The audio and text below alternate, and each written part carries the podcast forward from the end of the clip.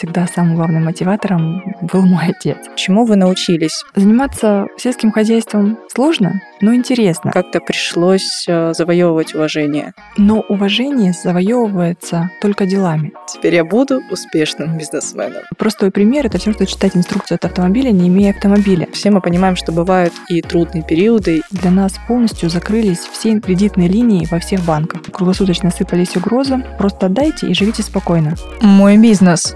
Истории донских предпринимателей.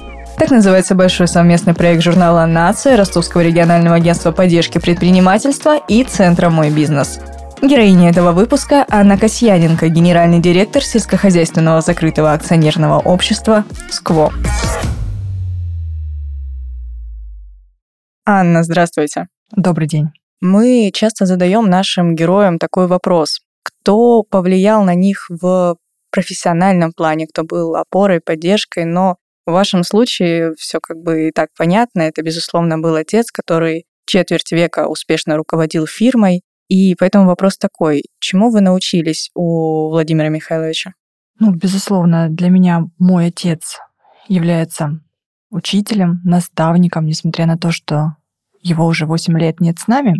Отец всегда мне говорил, Аня, поспешай медленно. И сегодня этот лозунг, эти его слова также и на памятной доске на нашей конторе на входе в хозяйство они такое напоминание, и действительно, это очень правильные слова, и я очень часто их вспоминаю. В целом, многие из тех вещей, которые говорил отец, они на сегодняшний день являются, являлись тогда где-то непонятными, а на сегодняшний день тоже являются и пророческими, и правильными. Он был новатором, он был очень смелым человеком. Именно я сейчас говорю именно о нем как о бизнесмене. У нас на въезде в хозяйство стоят трактора, которые являются символом его смелости, когда в 1997 году он первым в Ростовской области принял решение о заключении экспортного контракта с Турцией. В то время все было немного не так, как сегодня. Не было таких договорных отношений, просто все было на честном слове, без предоплат, э, Просто загружались корабли с пшеницей, и она уплывала в неизвестном направлении. И только все надеялись на то, что придет оплата.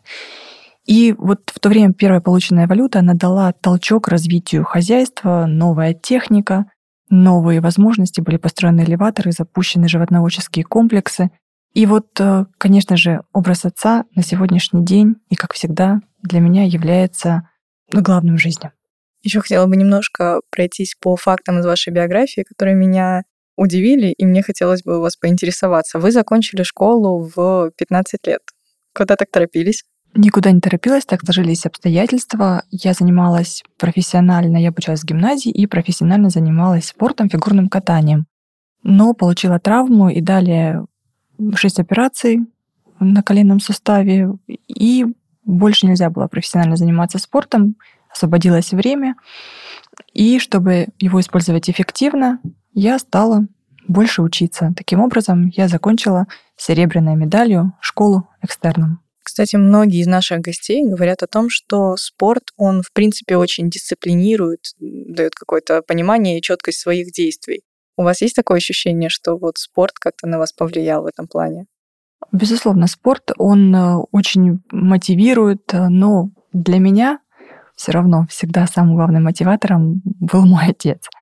Поддержкой моя семья, вот, а мотиватором был и остается мой папа. И, но спорт я настолько любила им заниматься, что вот э, рано утром я бежала до школы, я бежала на тренировку, дальше с тяжеленными коньками, формой, учебниками, бежала в школу, занималась, чтобы успеть на тренировку, ну, потому что, естественно, была установка, пока не сделаешь уроки, на тренировку ты не пойдешь. Поэтому я на переменах делала уроки, быстро это все писала, чтобы как можно меньше оставалось. И уже сделав, шла на тренировку до позднего вечера. Я не видела, я не планировала становиться профессиональным спортсменом, однако ну, это была вот э, моя собственная установка, что если я этим занимаюсь, я должна это делать очень хорошо. Есть ощущение, как будто это установка, у вас, в принципе, девиз по жизни. Ну, есть такое стихотворение, если вы есть, будьте первыми. А, если мы что-то начинаем делать, то мы должны это делать хорошо. У меня девиз по жизни, я считаю, что любой человек должен прожить любой день и иметь ответ на вопрос, что он сделал. Не делал, не делает, не собирается, а именно, что он сделал. Вы стали руководителем СКВО в 24 года, если я не ошибаюсь. И, ну, мы, конечно, можем бесконечно говорить о том, что мы живем в очень прогрессивном мире, у нас нет ни сексизма, ни джизма, а у вас, в принципе, ну, такая сложная ситуация, что вы стали руководителем после своего отца. В любом случае, наверное, как-то пришлось э, завоевывать уважение. Безусловно. Но уважение завоевывается только делами. И поэтому, став руководителем в 24 года, э, на тот момент у меня уже был серьезный стаж работы, не в производственных предприятиях, но тем не менее в сельскохозяйственной отрасли. Я после первого курса, э, я закончила институт с красным дипломом, но все годы обучения я работала. Я занималась научной деятельностью, выступала на конференциях, писала научные работы и работала на предприятиях. После первого курса я пошла на практику в торговую компанию в области сельского хозяйства. И там я осталась на все годы обучения. Я совмещала дневную форму обучения и после уже э, ехала на работу. А почему не к отцу в фирму на практику? Это было решение Владимира Михайловича. Он э, всегда считал, и я им очень за это благодарна, что научиться работать нужно где-то. Но дело в том, что папа был в целом против моей работы, и именно я смогла его уговорить на практику. А именно первая моя работа, она уже, я полгода не говорила папе, что я работаю. Это, наверное, я очень переживала, как ему сказать, но все-таки в итоге сказала. Я говорила, что у меня кружки, что у меня еще дополнительные занятия в институте, ну потому что особенно, когда уже в зимний период времени, конечно, возвращаться поздно стало очень наглядно. Потому что папа считал, что нужно, опять же, что-то делать хорошо, что-то одно. То есть либо я же выбрала обучение, но так как я училась на бюджетном факультете, здесь у меня была свобода в принятии решений. Опять же, это было решение моего отца. Он мне сказал, что либо на коммерцию, либо на бюджет, но сама я ничем тебе помогать не буду. И я ему за это тоже благодарна, потому что когда я приняла решение работать, это уже также было мое решение, и Папа его принял с тем, что, ну, если у меня получится это совмещать, эти мероприятия, то тогда, соответственно, хорошо. И я работала, я росла профессионально. Я считаю, что молодежь абсолютно неважно, даже какой будет их первая работа, они должны работать. Потому что получать знания в институте, не имея, не ходя даже на практику, вот очень, ну, такой простой пример, это все, что читать инструкцию от автомобиля, не имея автомобиля. Нам это абсолютно ничем не поможет. Ну да. В то время как э, можно в практической деятельности столкнуться с вопросами и уже найти их далее в процессе обучения. Поэтому если вернуться к моей работе, к тому, как когда я стала руководителем, у меня уже вот э, получается, ну, практически 9 лет на тот момент я уже имела стаж работы. И, конечно же, придя в хозяйство, все равно это было решение моего отца. Он сказал специалистам на предприятии, что я приду, и за меня единогласно проголосовал совет директоров, и далее уже через, ну, согласно законодательству, собрание акционеров. Но, конечно же, люди переживали. Для них работа в ЗАО «Скво», работа в хозяйстве это полностью вся их жизнь, потому что очень часто все члены семьи э, работают на предприятии. Мы являемся градообразующим предприятием для Красноармейского сельского поселения и системообразующим для Ростовской области. Поэтому, конечно, люди переживали, беспокоились, потому что личность отца была абсолютно, абсолютным авторитетом. И что будет с ними дальше, этот вопрос беспокоил каждого. И только работой, делами я смогла завоевать уважение людей. Ну, сегодня, получается, уже 8 лет прошло с тех пор, как вы вникли в это дело.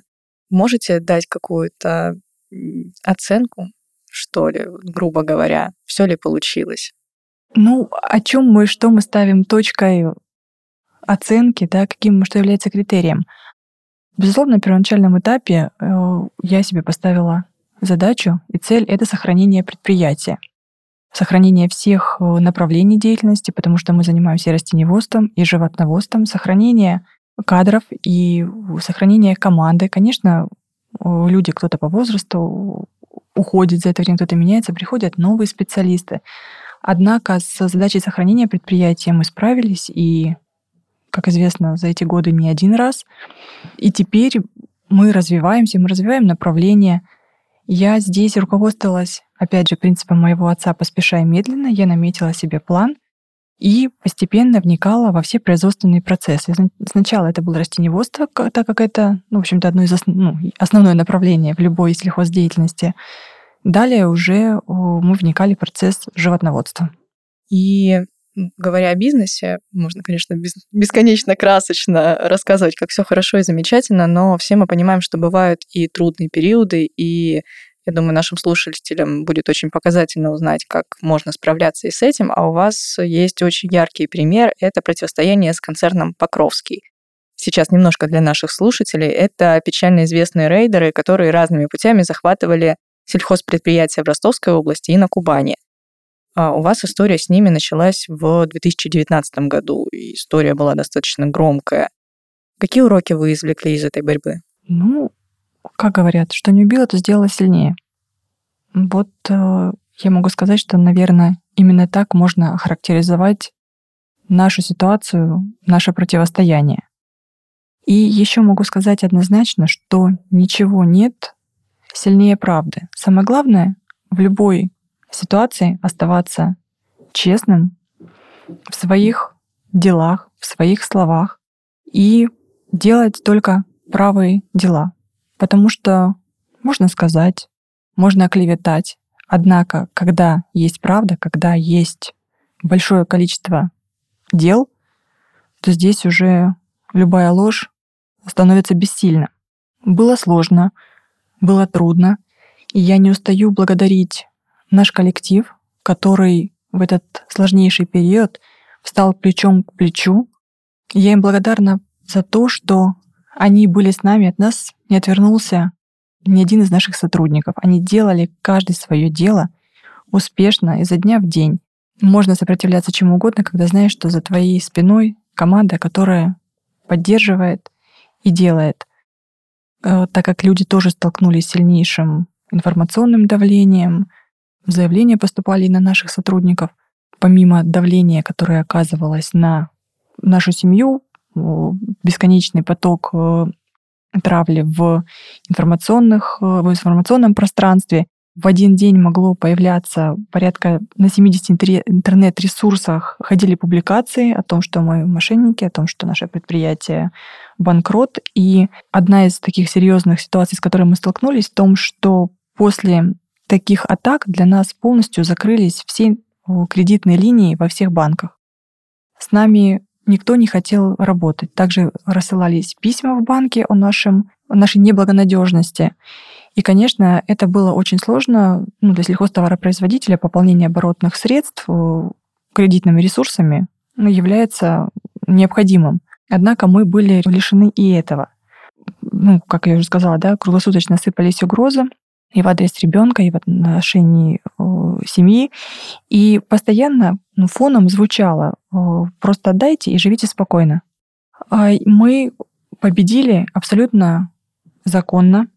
Мы действительно стали крепче, мы приобрели огромный опыт, который сделал нас сильнее, э, научил очень многому. И вот еще раз Хочется сказать спасибо отцу, который всегда говорил, меньше слов, больше дела. Мы все вместе совсем справились, и сейчас э, люди, которые хотели забрать наше предприятие, они столкнулись с очень сильным бумерангом. И вот все это время я думала о том, что я очень хочу, чтобы эти люди испытали все то, вот не больше, не меньше, а испытали именно все то, с чем столкнулись мы, наша семья, наш ребенок и э, семьи наших сотрудников. Да, действительно тяжелый, но бесценный опыт.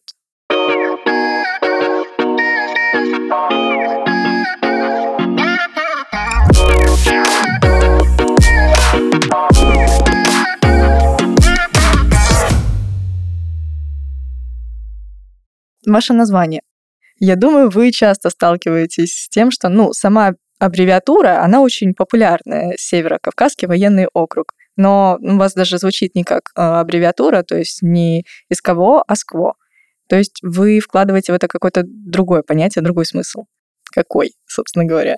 Ну, у нас предприятие со столетней историей, и еще в 1920 году мы были коммунной, выращивали лошадей для Красной Армии, и с тех пор мы были военсоветом СКВО. И в дальнейшем уже во время реорганизации папа не стал менять название, а сегодня, конечно же, для нас это название, которое ассоциируется с моим отцом, и мы продолжаем его дело. Но как любил еще говорить папа, на языке индейцев а скво — это женщина.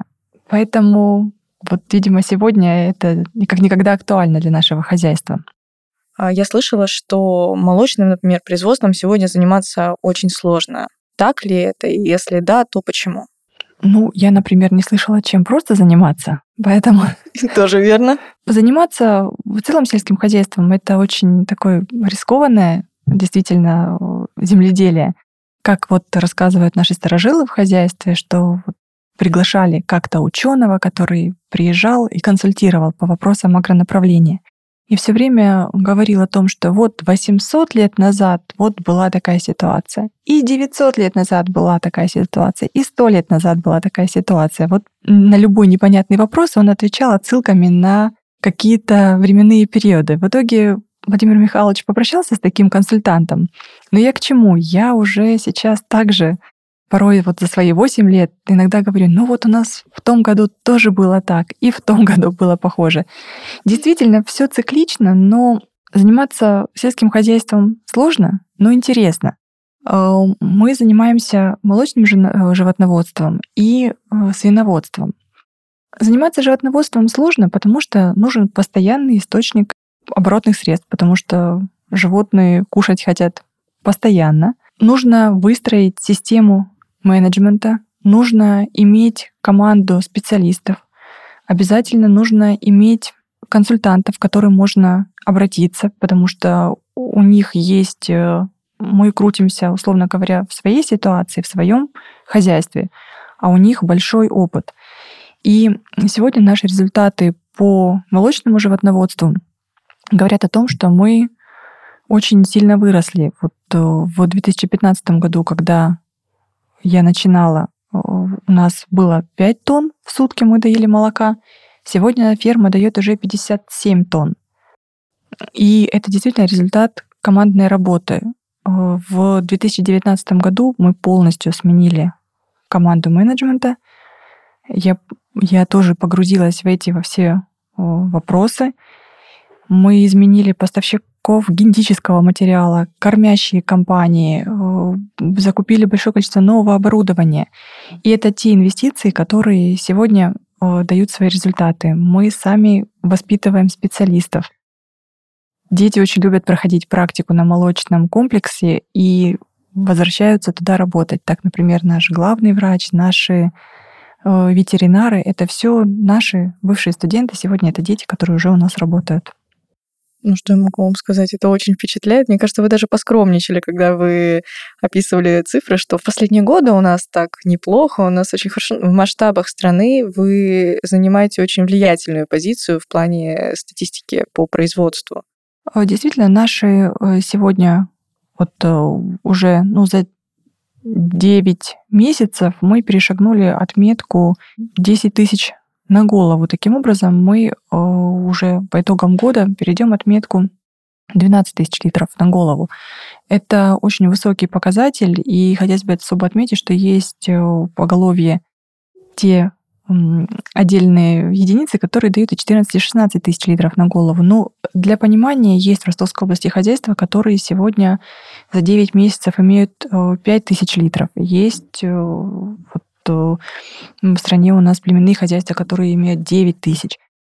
Я просто в целом считаю, что те люди, которые занимаются сельским хозяйством, те люди, которые посвящают э, этому жизнь, они все на самом деле большие молодцы, и каждому из них нужно поставить памятник. Поэтому, конечно, у нас есть какие-то рейтинги, нам хочется где-то больше, нам всем хочется лучше, вот у кого-то столько литров, у кого-то столько, но больше, меньше, все большие молодцы, все работают на продовольственную безопасность нашей страны. В институте я изучала конкуренцию, конкурентные стратегии. И я считаю, что в целом сельское хозяйство именно в области производства очень, ну так вот, есть стратегия Голубого и Алого океана, где Голубой океан — это вот как у нас. Э, мы есть место абсолютно каждому на сегодняшний день.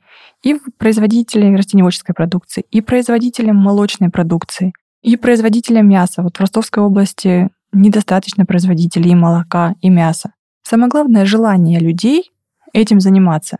Государство поддерживает. Поэтому просто нужно брать и делать. И делать. Хотелось бы задать вопрос, который, возможно, будет очень важным для наших слушателей. Я понимаю, что не существует какой-то формулы, секрета успеха, что-то, что можно уложить в одно предложение, человек это услышит и такой, ну все, теперь я буду успешным бизнесменом, теперь-то у меня все получится. И отчасти я понимаю уже ответ на ваш вопрос, потому что вы часто упоминаете слово «команда», вы сделали это вместе. Но вот какие еще составляющие для успешного бизнеса вы можете отметить, что необходимо? Работать.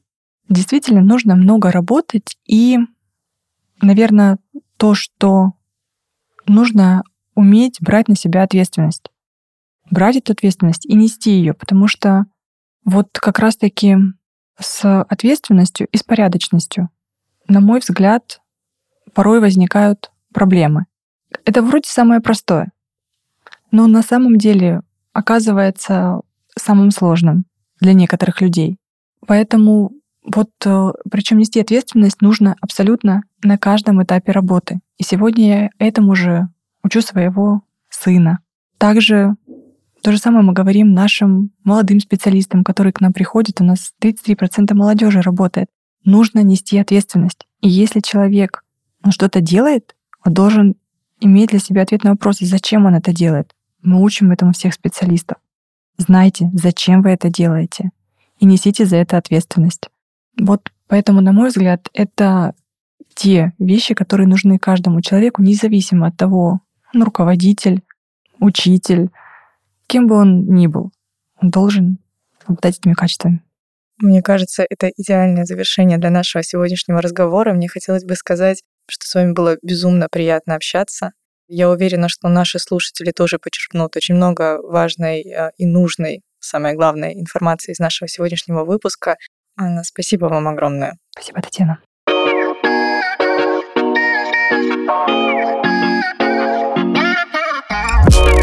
Героями проекта «Мой бизнес. Истории донских предпринимателей» станут 25 компаний, лидеров своих отраслей, которые хорошо известны и за пределами Ростовской области. Для массового читателя наш проект превратится, надеемся, в увлекательный сериал. А начинающие предприниматели смогут найти здесь идеи и советы для себя.